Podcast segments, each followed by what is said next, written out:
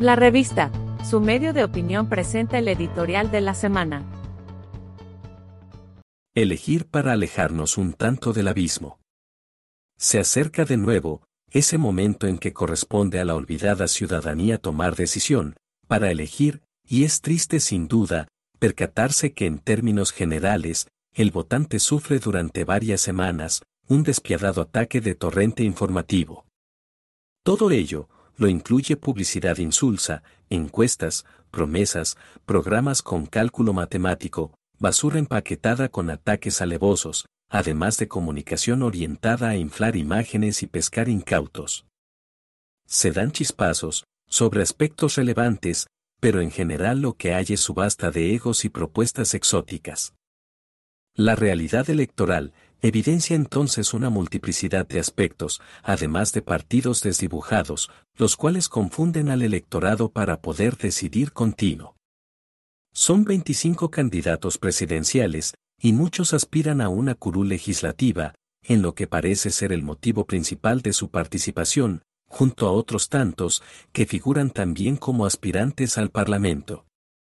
Eso hace, del escoger y decidir una tarea titánica. Es necesario procurar que la escogencia sea lo menos cerrada posible y de ahí el imperativo, de formularnos varias interrogantes, lo cual, advertimos, no evita el elemento subjetivo implícito en ellas. ¿Cuáles de las candidaturas ofrecen alguna experiencia positiva en el manejo de la cosa pública? ¿Quiénes tienen cualidades de liderazgo y determinación suficiente para implementar sus ideas? ¿Quiénes de los y las postulantes estarán en capacidad cierta de hacerse rodear de buenos equipos de trabajo, o por decirlo menos, de personas confiables para acompañar su administración? ¿Cuáles de ellos o ellas, en razón de sus ideas y actitudes, nos pueden conducir más cerca del abismo y ahondar en la crisis, debido a su impericia o incapacidad? Quienes parecen estar conectados con las preocupaciones sustantivas de la ciudadanía y del país, y quien es un operador político. Con capacidad para dialogar, conciliar diferencias.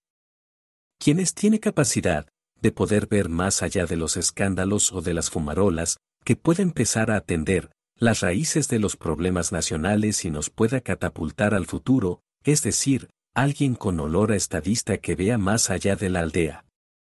Asumimos que la respuesta a estas preguntas le reduce al y la votante el número de postulantes, aunque es indispensable, para seleccionar la alternativa para el país en virtud de su actual estado de postración. Por ahora, debemos asegurarnos en esta trascendental coyuntura que la escogencia no nos acerque más al abismo, sino más bien al diálogo y a la convergencia entre actores.